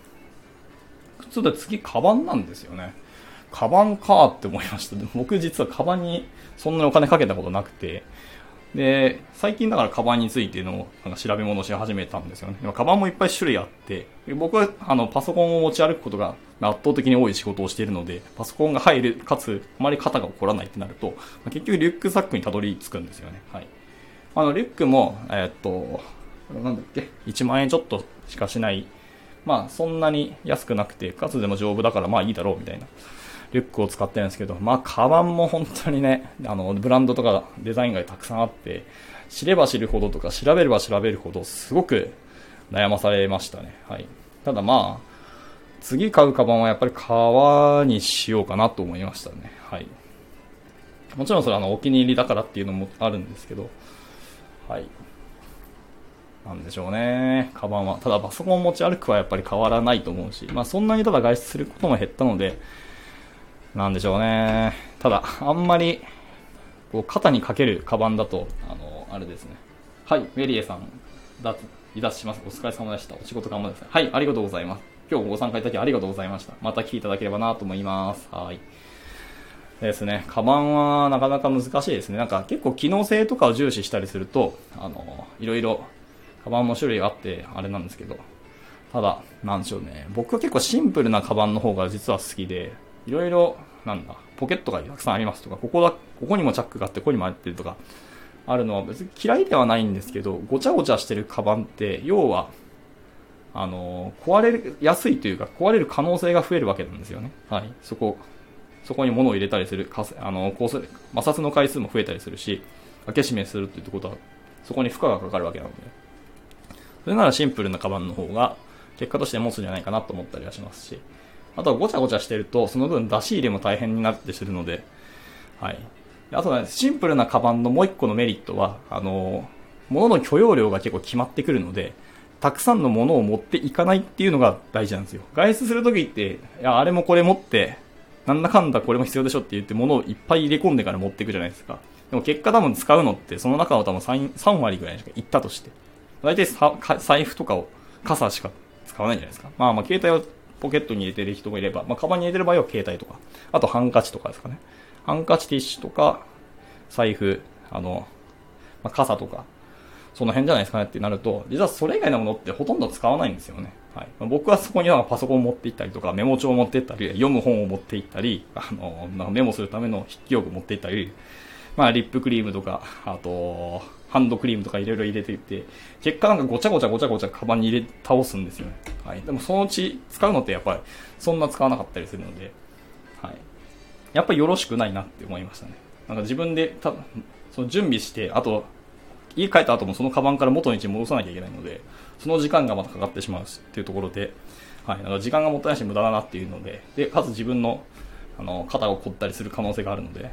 ぱ物を大きく入れられないっていう制約があるカバンを選ぶのは僕、ある意味大事だと思いましたね。はい。っていうところで、カバン選びも一個一個ちゃんと深めていくと結構大事だなってこと、ポイントはたくさんあるなと思いましたね。はい。あとなんだっけ、カバンの中身が少ない。もっと言うと、手に持つものが少ないまま外出すると、えっと、心理的、メンタル的に、あの、今埋まってないから、開放的なわけなんですよ。なので、移動範囲が増えたり、物の見え方がちょっと広くなるっていうのが、なんか研究があるらしくてですね。それもでも言われてみれば確かにそうだなと思うので、心理的に今余裕が、余白があるってことにつながるんですよ。物が少ないってことは。はい。なので、外出したりなんか遊びに行くときは、実は手荷物をほとんど少なくしていくことの方が大事だよっていう、なんか研究があって、これは面白い視点だなと思ったんですよ。なので、えっ、ー、と、今僕の持ってるリュックは結構許容量、許容量、はい。まあ、たくさんのものがこんなコンパクトにいっぱい入りますよっていう、まあよく広告で見るようなデザインのカバンをついつい選んでしまったんですけど、はい。じゃなくて、はい。物があんま入らないカバンとかを選ぶ。なんかポーチレベルのサイズとか、極論言ってしまえばね、はい。でも良いのかなと思ったりしています。なので最近、まあまあ、なかなか外出しないですけど、まあ、するときはなるべく物を減らすようにしています、ね。はいまあ、さっきも言った通り、財布とカバンと、あと僕名刺ですかね。身分証としての意味での。と、まあ、あの、冬なので、そのリップクリームとハンドクリームぐらいですね。はい。この辺だけ持っていくっていうことにしています。が、それはそれでやっぱね、面白いっていうか、いろいろ今まで持ってきたものたくさん持って動くのといかないので、全然違いましたね、やっぱり。制約がないというか、縛られてる感じもしないし、っていうので、はい。えっ、ー、と、そう、物を減らしすためにも、あえて制約をかけて、えっ、ー、と、物を買いに行くっていうか、揃えるっていうのは結構面白いと思いましたね。はい。で、まあ、物が少なかったりとか、制約があると人間はその中でどうしようかって工夫をし始めたりするので、はい。そっちの方が人としては本当は良いのかなと思いましたね。はい。というところです。が、まあ、カバンでしたね。はい。まあ、カバンもね、ブランドのカバンとか選び出すとわかると思うんですけど、あ、あと、ちょっともう雑談に雑談がどんどん過ぎて、なかなか仕事が進んでないんですけど、えっ、ー、と、カバンの話するついでに、財布の話もしようかなと思いましたね。はい。まあ、今はその電子決済とかがあるので、決済サービスあるし、クレカがあるので、あんまり財布を今後どんどん売れるかっていう財布はどんどん売れ行きが下がっていくんだろうなとは思っていますね。まあ今も、あの、ペイペイとかで決済する人も、まあ、ペイペイとか LINEPay とかなんたらペイで決済する方も多いと思うので、財布を実はそんな使ってないよっていう方も多いんじゃないかと思いますね。もしくはまあ移動するための定期入れですかね。とか、あの、スイカとかパスモとか、まあいろんな地方の方だったらいろんなカードがあると思うんですけど、はい。っていうのを、えー、持ち歩くことの方が多いのかなと思ったので、まあ、財布が今後売れなくなってくるのはそうなんですけど、ただ、財布もですね、あのー、高い財布って、思った以上にカード入れの数が少ないんですよ。もしくは高い財布って、あの、小銭入れがなかったりするんですよね。はい。これすげえ面白いと思いましたね。でもなんか逆にこう安いものほどいろんなところに入ったりカードがたくさん入りますとか、ごちゃごちゃいろんなものがいけいや入れることができますみたいな財布ってあると思うんですけど、それは入れる必要があるからなんですよね。このポイントカード、あっちのポイントカード、このお店にはこのカードみたいなとか、で、あって、いや、それ管理するのも大変だし、覚えておくのも大変だし、みたいな。あと、あの、まあ、そのカードの入れる場所をどの、どのカードがどこにあるっていうのを覚えておければ別にいいんですけど、枚数が増えるほど、あれどこだっけって探す可能性が出てくるんですよね。はい。それとまた無駄時間が増えていくわけなんですよ。なので、高い財布の人って、要はなるべく時短をするために、そういう、なるべく、えっ、ー、と、決済に時間をかけないとか、カードをたくさん持たないようなスタンスの人が多いんだろうなと思いました。はい、だからこそ、あの、あれですね、その小銭入れがない財布とか、カード入れが少ない財布って、物理的にあの革の生地とかを使う量が減るじゃないですか、どう考えたって。はい、逆に、そういうものを増やす方が縫い目が増えたりするし、あの物理的に使う布の量も増えるので、本当はあの単価は高い財布よりも低い、安い財布の方が単価はかかってるはずなんですよ。材料費とか、絶対に。なんですけど、実はそういうものがない財布の方が高いんですよね。はい。で、そういうものの方が実は売れてるのかなと思ってしまいました。本当にちゃんとお金を、値段をつけるとしたら逆転するはずなんですよね。物が多く入る方が、えっ、ー、と、素材の単価がかかってるから、値段も高価なはずなんですけど、ではないっていうところなんですよね。はい。これがなかなか商売としての面白いところだなと思いましたし、まあ、高い買い物する方ってか、高い、なんでしょうね、お金を、給料をもらっているような方っていうのはそういうランクの人なのかなっていうところで、なんか生活スタイルとかが変わるんだろうなと思いました。はい。とか逆に言うとそういうスタイルしてる人の方が、あの、そういうお金についてとか時間についての考え方が変わるので、結果的に、あの、効率的な動き方をして、あの、結果、単価がたくさん上がってお金をもらえるのかなっていうふうに思ったりもしたので、財布一つ取っても、なんか人生のことを結構バカバカにならないというか、いろんなことが考えられるんだなっていうふうに思っちゃいましたね。はい。なんだっけ、財布の値段かける2000をすると自分の今の妥当な年収だっていう風な一つのなんか統計データが実はあってですね。僕これすげえ痛感してて面白かったんですよ。そんなわけねえじゃんと思ってて、でも僕が1個前買った財布の値段と、えー、っと、それを2000倍した時の値段と僕の年収ってぴったりだったんですよ。衝撃を受けましたね。財布かける2000かっていうのは、めちゃめちゃ面白かったので、で、僕は、今買った財布は、これぐらいの年収になりたいっていう希望もあって、あのね、高い金をちょっと選びました。で、今はその値段の給料に一応到達してますね、はい。なんとか到達できたので、よかったなと思いますけど。いや、なんか面白かったですね。はい。財布の値段と。あれ、カバンの話もそれに結構繋がるなっていうお話でした、要は。あの、高いさ、カバンって物が入らない、ポケットが少なかったり、すごいシンプルなカバンが多かったりするなっていうイメージがあってですね。まあもちろんカバンは、さすがにサイズが大きいカバンは、その革の量がやっぱ圧倒的に違うんで、そこは値段高かったりしますけどね。はい。っていうのもあって、なんかいろんなね、制約というか物が少ないというか、シンプルになればなるほど、実は高いなっていうのはあるんですけど、多分それは商品価値というよりか、商品の多分美しさとか、デザインにお金がかかってんのかなって思いましたね。本当の美しいものって多分無駄なものをどんどん削ぎ落としていったら最後、単純じゃなくてシンプルなんですよ。シンプルと単純は別なんですよね。削ぎ落として最後に残ったものがシンプルになるわけですよね。だからシンプルなものほど本当はデザインとかいろんなものが考えられているからこそこの値段だなっていう風になるんだと思うんですよね。はい。っていうところ。なので、高いものほどシンプルで、あのか、パッと見簡素じゃないみたいなところあるかもしれないですけど、それはそういう理由なんだろうなっていうのがあるので、はい。なんかいろんな、とにかく、とにかくやっぱり僕らって安いものに目が行きがちじゃないですか。それは同じ、全く同じ商品を安い値段で買えるならそれ安く買うわけなんですけど、ただ、安く買うかどうかは、実は考える余地が実は若干あるんですよね。はい。それは、そに、そのものに対して自分がこういう投資をしたっていうことにつながるんですよね。僕がこれにお金を出す、安いから買うのか、高いけど買うのかっていう話の別の話が出てくるんですよ。安いから絶対にそれを買うのが正しいし、安くないものをあえて買うっていうのが理由がわからんっていう人もいらっしゃると思います。で、それは別に否定する気はないですし、また逆に言うとその人たちは僕らの考えを多分理解できないっていう感じになるんですよ。はい。あえてここで高いものを買うのはバカだなって言われるのは別に結構ですけど、ただまあそれバカだなって思っても別に言う必要はないんですよね。はい。言ったところで何もメリットもあれないんですけど。けど、そこで高いものを買って僕がここに投資したからこその、あの、対価としてみたいなことが考えられるんですよね。はい。なんだっけ、そう物を買うときの悩んだ場合は、えっ、ー、と、悩む理由が値段なら買えっていうのと、えっ、ー、と、買う理由が値段なら買うなっていう言葉あるじゃないですか。僕、この言葉すごく好きで、あのこれ去年、一昨年かなあの、後輩のエンジニアに教えてもらって、え、こんな言葉あるんや、面白って思って、僕それ結構今もずっと続いてて、買う買わないの基準はそこにありますね。はい。で、その時にすごく悩んで欲しいっても高い、高いけど欲しいけど、まあ、買えちゃうんだが、買わなかったものって、お気に入りとかに入れたりするんですけど、安くなって、よし、買うかってなったりするんですけど、この時って、もうすでに僕の中で、安いから買うから、この服に対して投資をするっていうことに、僕がもう重きを置いてないんですよね。なので、飛びつきたくなるけど、あえて買わないようにしたりしてます。はい。去年もそれ1枚あったんですよね。ジャケット1枚すごく欲しくて、まあ、ジャケットすでにあるじゃんって言われたらまあそうなんですけど、はい。まあ、余剰だったりするってもちろんあるし、またそうやって選択肢が増えるのって話は繋がるし、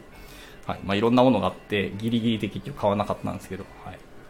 ちょっとまあ、さすがに買わなかったことに後悔はしていますが、まあまあ、買ってどうなったかっていうの話も絶対出てくるので、まあ結局買わなくてよかったなって今は、よかったなの方の気持ちが強いですよね。はい。っていうところで、この基準は本当にいいと思います。はい。なんだっけ？もう一回言うと、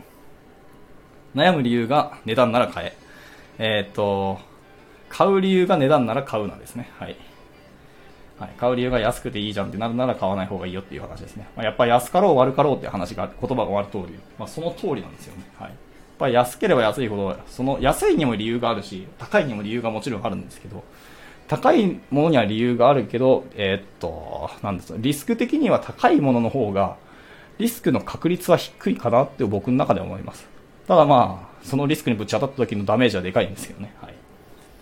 ていうところですかね。でもやっぱ安いものって思い入れないし、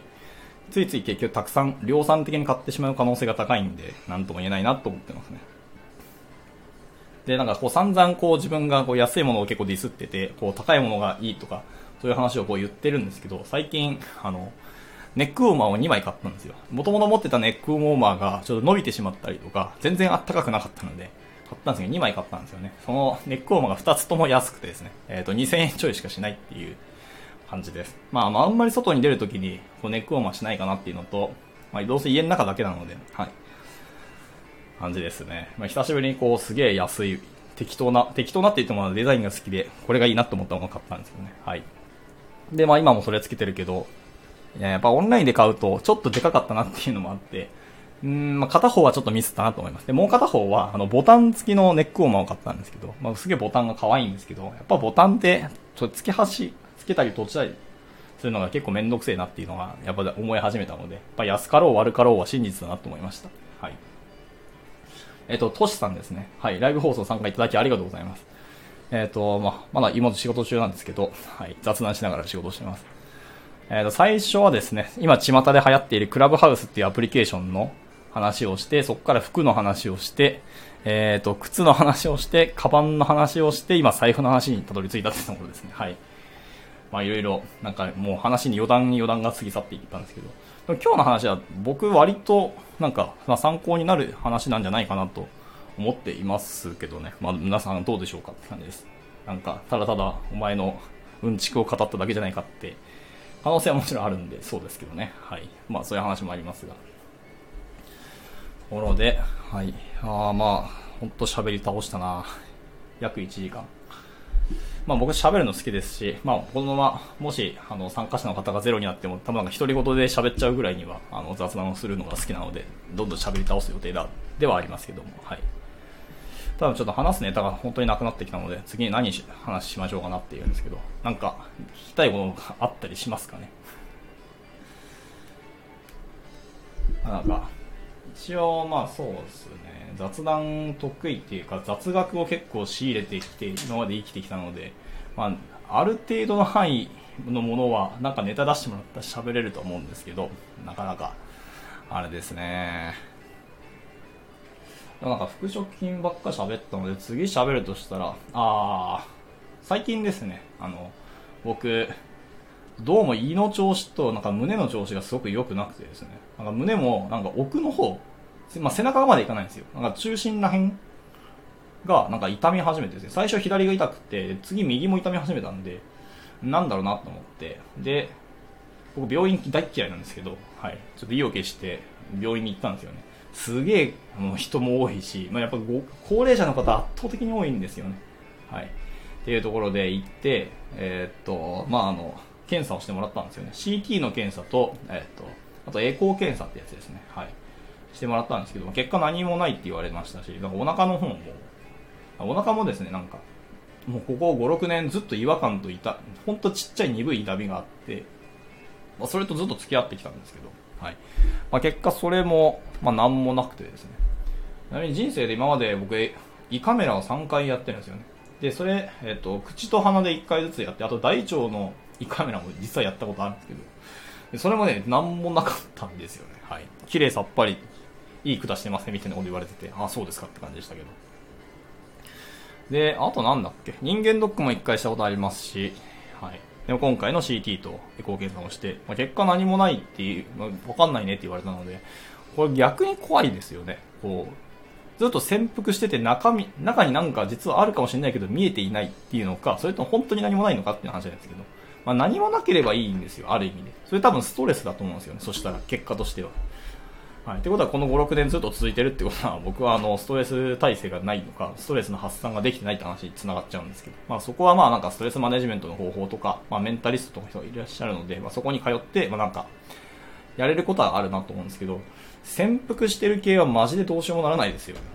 結構こんだけ検査してもないんだったら、もう実際になんか、体の中、体切ってもらって、まあ手術みたいな感じで、開いて見てもらうしかないじゃんっていう感じに繋がってしまうので、これは怖いなと思いましたけどね。ただ、でも、病院は、あと MRI っていう検査があるのか。はい。なんかぐるんぐるんぐるん回って、ゴンゴンってちょっと怖い感じがしますけどね。はい。で、まあ、あの、検査してもらうっていう可能性はもちろんゼロじゃないんですけど、はい。えっ、と、病院に、そう、行って、そういう検査をしたんですけど、えー、っとですね、何の話をしようとしたんだっけ？ああ、そうそうそう。結構病院の中の、まあ、カルテだったりとか、えー、とあと各なんたら科ってあるじゃないですか。内科、えっ、ー、と、泌尿器科とかなんちゃら科ってあるんですけど、の、その科の間での、えー、と連携の仕方とか、あとは、あの、番号札配られるんですけど、その今誰がどの部屋で、の診察を受けてて、あと何分ぐらいで次の人入れますよとかっていうのが、結構モニターに一覧化されてて、すごくそれは面白かったです。結構しかもリアルタイムに反映されてて、で、この人、何番の人どこにお入りくださいっていうのがそのモニター全体にババーンと出てくれるんですよね。はい。これは僕なんか、久しぶりにこう病院に行って、病院もちょっとずつちょっとずつそういうなんか進歩をしてるんだなっていうのは、そういう感じで面白かったですね。はい。ただまああの、待ち時間の、待ち行列の問題はなんか、もうちょっとできそうだと思うんですけど、ここは多分やっぱり医療の人とか医者の人、もしくは看護師の方と、現場と僕らの最適化はやっぱりマッチしないんだろうなと思ってます。まあ、だからこその、あのまだまだ改善がされてないんだろうなっていうのがあって、僕はそのウェブ系のエンジニアなんで、特にウェブで解決できるものがあるんだったら、なんか最適化してやりたいなと思ってるんですけど、ただ、ウェブ業界でもやっぱり医療系のことを、えっ、と、主専門でやられている、あの会社さんでたくさんあるんですよね。はい。っていう中で、なかなか変わってこないっていうのはそういう理由なんだろうなとは思ってますね。はい。あの、カルテを結構受け持っている会社さんがあって、まあ、そこを僕一回転職で、まあ、最終面接で落ちたんですけど、受けたことがあって、試しに使わせてもらったことがあるんですけど、すごいなんでしょうね。医者の方々には最適化してるんだろうなっていう感じ。パッと見すげえ使いづらいし、あの、UI もなんか、全いないつの時代の UI ですかっていうような結構古臭い UI だったりするんですよね。なんですけど、これが医者の方々がよく言って、まあ、医者って本当に忙しい人、本当に忙しすぎて、時間全然ないとかあったりするんですよね。なんですよ。なそんな中、でも時間を割いてでも、このウェブ系とかのサービス、まあ、電子カルテとかの最適化とかの、あの会議とかも出ていただいて、提案した話とかにちゃんとレビューくれたりはするってことを言ってて、それであの UI になるんだったら、まあそういうもんなんだろうなっていうのがあるので、だからやっぱ最適化と、あの僕らが思ってるこれが最強だろうみたいなのと、現場の意見はやっぱ違うんだなっていうことをしっかり念頭に置いて僕ら、特にあの開発側、IT 業界の人間は意識していかなきゃいけないなと思いましたね。はい。やっぱりなんでしょうね。そのシステムとして最高なものとか、アプリとしてこれが最高だろうっていう基準は絶対それはもちろんありますし、これがすごく美しいデザインだっていうのも絶対あるんですよ。それは否定する気は真っ向もないですし、それは本当にその通りだと思って、それは素晴らしいんですが、素晴らしさが、じゃあ現場にとって最高とは限らないよっていうのは本当にあるので、ここが面白いなと思ったし、だからこその、あの、どう戦略を立てていくとか、どうやってユーザーに届けていくかっていうのは、まあ、ブランディング、マーケティングとかも全部含めて、いろいろビジネス戦略を立てることは大事なんだろうなと思いましたね。っていうのを、こう、医者、病院に行って、なんかそんなことを妄想してたっていうね、なんかもう仕事中な人間なんですけど、私は。はい。っていうところですかね。まあなんかでも、最適化は難しいですよね。カルテもそうですし。まあ、あと、そうですね、診察して終わったとか、あの、もいろんな写真撮った後に最後にもう一回また問診受けたりするじゃないですか。してるときに、まあ、先生が、もう昔はこう手書きで書いてたものが全部もうパソコンでひたすらカタカタ打って入力していくんですけど、入力フォームとかももう単純に一つのテキストエリアだけボーンと置いてあって、そこに医者が自由に入力していくんですよね。はい。えっ、ー、と、なおさんですね。えっ、ー、と、ライブ参加いただきありがとうございます。はい。えっ、ー、と、花金なんですけど、実はまだ雑談しながら仕事をしております。はい。だからもうだんだん仕事してなくて、今雑談の方にメイン、重きを置いているっていう、こう、お決まりのパターンなんですけど、はい。で、えっと、そうですね。まあでも医者の話もまそんな、あれですかね。その入力フォームがその全然最適化されてなくてテキストエリアだけ置いてあって、なんでしょう。なんか本当これで医者のためになってるあの UI なのかなっていうのはなんか別で僕も疑問には思ったりはしましたね。先生方ってそれで本当にいいのかと思ったりしますけど。あとでもそのなんたらかとの連携はずっとやっぱ電話になってましたね。まあそれが一番早いんでしょうけど、内線でどんどん電話するのがもちろん早いんだとは思いますけども。はい。なんとも言えないなっていう。あとは診察券とかそういう何か、なんたらかにこの書類を持ってくださいっていうのが、なんか、まだこれ紙でやらなきゃいけないんですかとか、本当に思ってますね。はい。それもこの人って最初に番号は振っといて、その人が次そこに行きますみたいなので最初からパッて打っといて、で、もう次のその順番の列に加えておけば別に受付とかしなくてもいいんじゃないのと思ったりしますね。とか、いろいろありますよね。だ問診とか先に手書きでさせるんじゃなくて、あの、ウェブとかもうで、まあ、スマホでも入力できる人は、まあ、あの、お年寄りの方とかスマホとか PC を使わない方はもうそれは実際来て手書きで書く方がもちろんいいんでしょうけど、じゃない人とかは先に入力させておいた方が絶対楽なんですよね。はい。デジタルネイティブな世代なんてもう来てるので、はい、もうそういう世代が大人になる前にもうそうなってくれたら最高だなと思ったりしてますね。まあなんですけど、なかなかそうは言ってもそうはいかないんだろうなっていう感じです。はい。なので、まだまだこう、日本って、こんだけこう、IT 結構日本でも進んでる方なんですよ。海外でも。割と評価は高くてですね。はいだからまあ日本がこう新しいものを作って売り出したみたいなのが結構そんなになくて、まあ、今も、ツイッターはあれですね、日本人の方が慣れてるというか、日本人にマッチしてて、なんか海外の人はあんまりもうツイッターしないっていう例はありますね。まあ、もちろんそうユーザー数たくさんいらっしゃいますし、海外の人が全然使わないっていうわけではないですけど、比率を考えると圧倒的に日本人がツイッターを使ってるらしいですね。はい。っていうところで、まあそれは余談ですけど、まあツイッターしかり、YouTube しかり、今回そのクラブハウスしかり、まあ、いろんなそういうツール、あサービスとか、まあ、インスタもそうとか、とかいろんなものありますけど、まあ、ほとんどアメリカなんですよね。アメリカかもしくは別の国だったりしますけど。とことで、やっぱり日本人は生み出すんでは、クリエイトではなくて、えー、っと、改善をすることの方が得意って感じですね。はい。まあ、リファクターだったりとか。っていうものの方が本当に強いんだなと思いました。まあ、加工技術って言われますよね。はい。日本人の特徴は加工技術だっていうところですね。まだ新しいものを生み出すのはその彼苦手だっていうので、まあ、日本発祥で世界にこう、響いたサービスってあんまないんだよなというところですね。まあ、エンジニア業界の中でそのツールに関してはいくつかあるんですけど、はい。まあ、ツールにはあっても、やっぱり一般ピープはそのツールとかどうでもよくて、こういうサービスっていうのがやっぱりあのよっぽど刺さるので、まあ、そういうものに関してまだまだ日本人はちょっと遅れているというか、まあ、ちょっとレッテルがあるなって感じですね。はい。えっ、ー、と、かよ、えー、お花占いコーチよ、ん読めない、はい、さんが、えー、ライブ参加いただきありがとうございます。かよさんですね。はい。えー、そうですね。な感じで、まあ、今はちょっと本当に、こんばんは、こんばんはありがとうございます。はい、えっ、ー、と、1時間ぐらいですね、えっ、ー、と、仕事しながら雑談してて、今もう雑談がメインになってしまいましたけど、はい。まあ、今日話したのは、あの、巷に流行っているクラブハウスっていう、あの、あですね、音声配信アプリの話から入って、えっ、ー、と、服の話をして、えっ、と、靴の話をして、カバンの話をして、えっ、と、あと財布の話か、をして、今医者の話をしてた感じですね。はい。っていう感じで、もう本当にただただ雑談をただただ繋いでって感じです。いうところですかね。で、まあ、いや、IT の話をちょっとしてました。まあ、僕がその IT 業界の、まあ、会社の取締役をしてるんですけど、まあ、そういうのもあって、まあ、IT 系の、まあ、話が専門であるので、そういうのを喋ってた感じですね。はい。ところでちなみに、これちょっと聞いてないですけど、皆さんって Amazon っていう会社はやっぱ EC サイトの会社って認識ですかね？はい。これ結構いろんな方に聞いてみているんですけど、まあタクシーの人とかもそうですし、そう、まあ世間、外に出て、あの、IT じゃない人ともし話すときに、えっ、ー、と、機会があったらたまに聞いてるんですけど、Amazon っていう会社はどういうイメージ、何の会社だと思っていますかって聞いて、はい。まあ、EC っていう人もいれば、あの、本を売っている会社っていう、まあ、発端のこと、ところまで最初の方のアマゾンだけを知ってる人はその本を売っている、オンラインで売っている会社とかいう人もいらっしゃって、なかなか面白いんですけどね。はい、あとはなんか、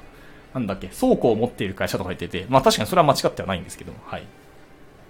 えっと、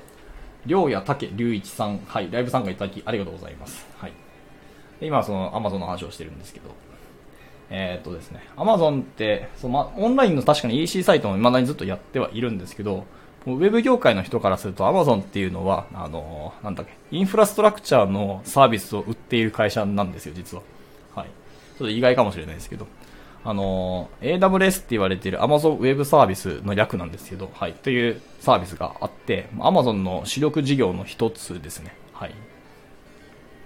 というのがあって、Amazon は EC サイトもやってますけど、それは、えっと、Amazon の事業の一つであって、そこがメインまあ、それもメイン事業の一つではあるんですけど、どっちかっていうとその AWS の方が今強いんじゃないかなと思っております。はい。っていうのを話すと結構一般の方はこう驚かれるんですよね。へーって、ハマソンそんなこと、なんかサーバーのサービスとかやってるんだみたいな。結構意外なことをおっしゃられるんですけど。結構でもこれ前からずっとやっていて、あのー、最近はまコロナがあったのでもうなかなかなかったんですけど、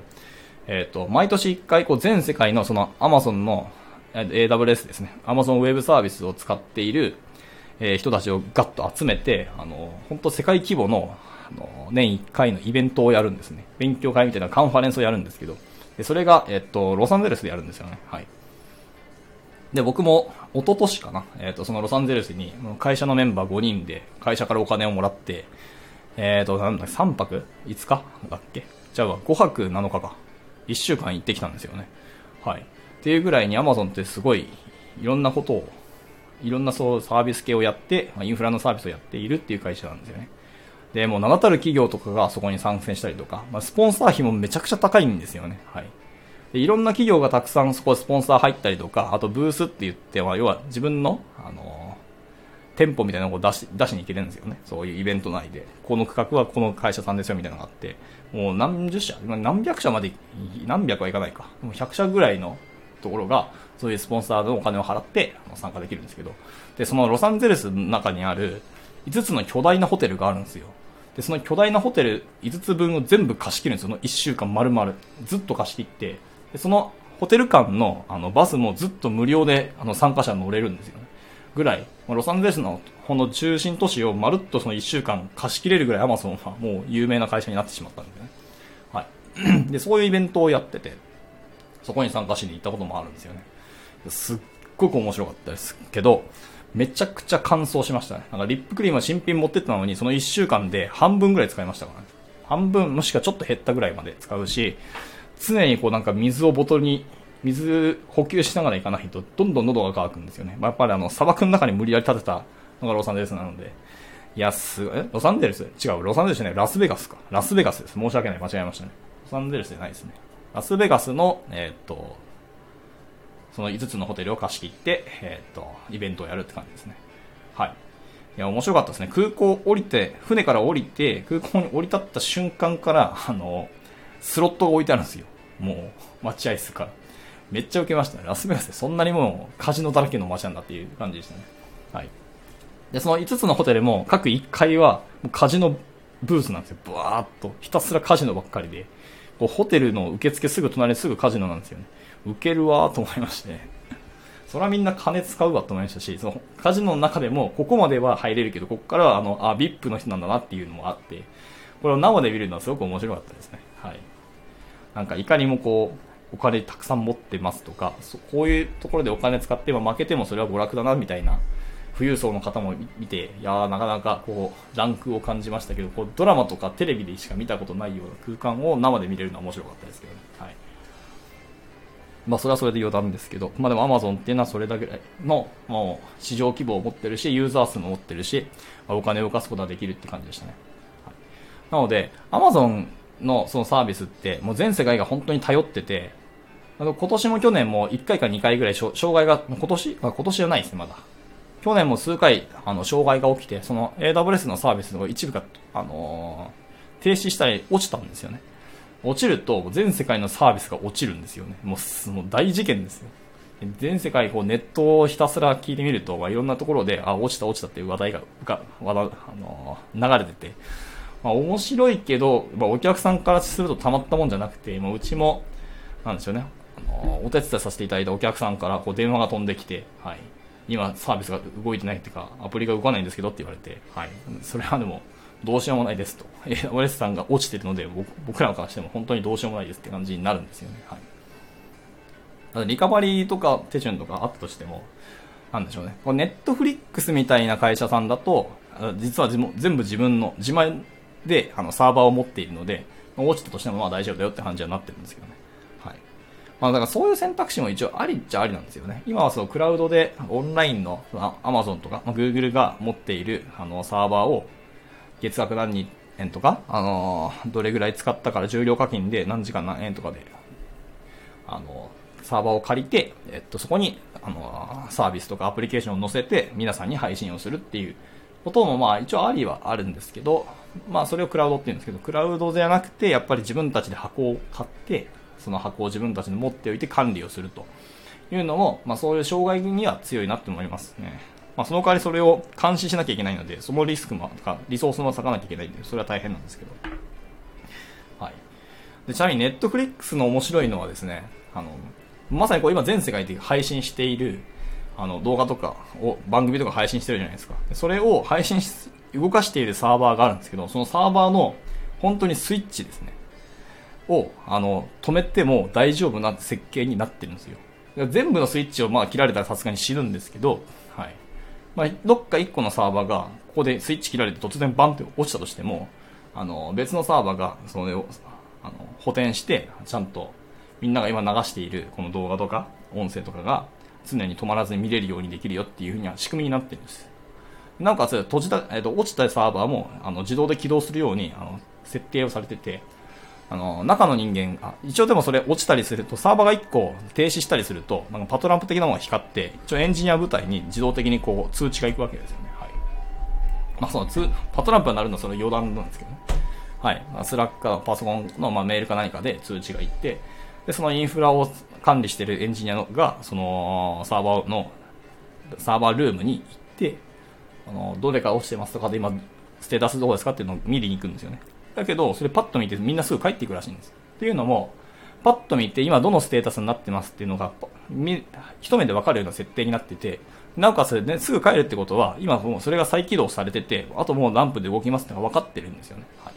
なので、それが動いてて、あ、正常なんだねっていうので帰ってくるらしいんですよね。っていうぐらいに、まあ、ほぼほぼもう人が見なくても大丈夫なようなぐらい、あのネットフリックスのサーバー関係がしっかり整ってるっていうのを聞いて、すごく面白かったです。はい。えっ、ー、と、かよさん、この辺で失礼します。お仕事ファイトです。はい、ありがとうございます。まあ、もう、あんまりさっき、今は全然仕事しないであれですけど、はい、またなんか、あの、参加いただけたらすごく嬉しいです。はい、っていうところですね。で、あもうすぐ21時。はい。1時間半も喋ってましたね。いやー、言われてみればすごい喋ってますけど。っ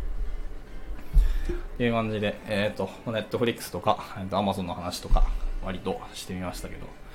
あ、あと、IT の話で、なんか余談とか雑学的なお話は、まあ、いっぱいなくはないですけどね。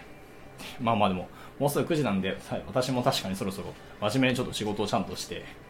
はい、切り上げて、えー、今日の金曜日終わりたいなと思いますので、はい。で、じゃあこの辺で今日のライブ放送はちょっと終了したいかなと思っております。はい。えっ、ー、と、参加いただきました合計14名の方ですね。はい。ご参加いただきありがとうございました。すごく僕楽しくお話できたのでよかったなと思います。ではまた、えっと、次回、まあ、収録だったり、またライブ放送、まあ、ランダムでやりますけど、気分的に。はい。で、まあ、ご参加いただけたらすごく嬉しいので、また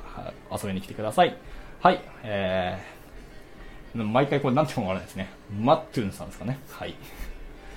はい、えー、と、さん、ありがとうございました。また次回、えー、っと、は、なんか、また雑学のネタを仕入れて 喋りたいと思いますので、よろしければ遊びに来てください。ということで、じゃあ皆さんお疲れ様でした。バイバイ、おやすみなさい。